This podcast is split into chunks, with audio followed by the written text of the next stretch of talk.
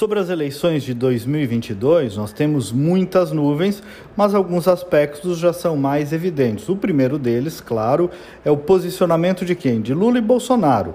Os dois estão, junto aos seus eleitores, em territórios seguros. Fora os dois, tem uma porção de movimentos para criar uma alternativa. Eu tenho procurado estudar um pouco isso. E parte considerável do eleitor parece mostrar-se plausível a uma alternativa.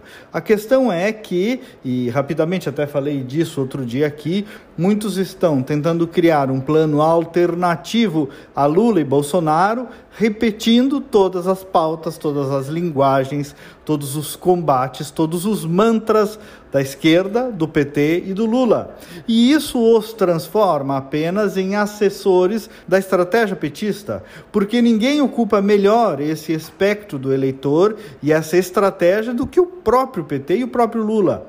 Então, quem apenas repete o que Lula e o PT dizem, por exemplo, sobre Bolsonaro, mesmo sem perceber e mesmo que não queira, eh, não cria uma alternativa mas apenas reforça o discurso do maior combatente que já é espaço ocupado por Lula e pelo PT. Eu vi, por exemplo, os meninos do MBL, aquele deputado Kataguiri, indo lá num, num ato de que chamaram um super pedido de impeachment há algumas semanas, ao lado de quem? Do, da Glaze Hoffman, da Jandira Fegali, da Uni, da Maria do Rosário, do PSOL, também tinha lá a tal Joyce Hasselman, fotos para todos os lados desses que se querem direitistas com a turma mais ortodoxa da esquerda socialista, comunista, estatista. Tchê, isso é destratar o eleitor. Tem uma porção de gente que votou no Bolsonaro e não está mais contente com ele, não tenho dúvida disso, mas esse pessoal não vai engolir o flerte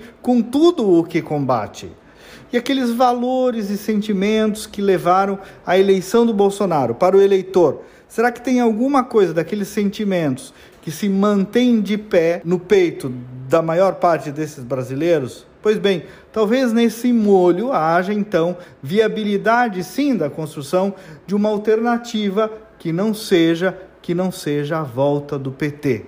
Ocorre-me que alguns ainda não entenderam 2018 e continuam achando que Bolsonaro se elegeu por causa da facada e, portanto, ainda não entenderam parte do eleitor em 2021 e que sai em 2022.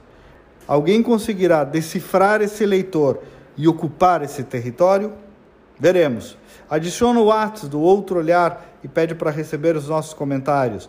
5198 252 6615. Até amanhã e vamos com fé.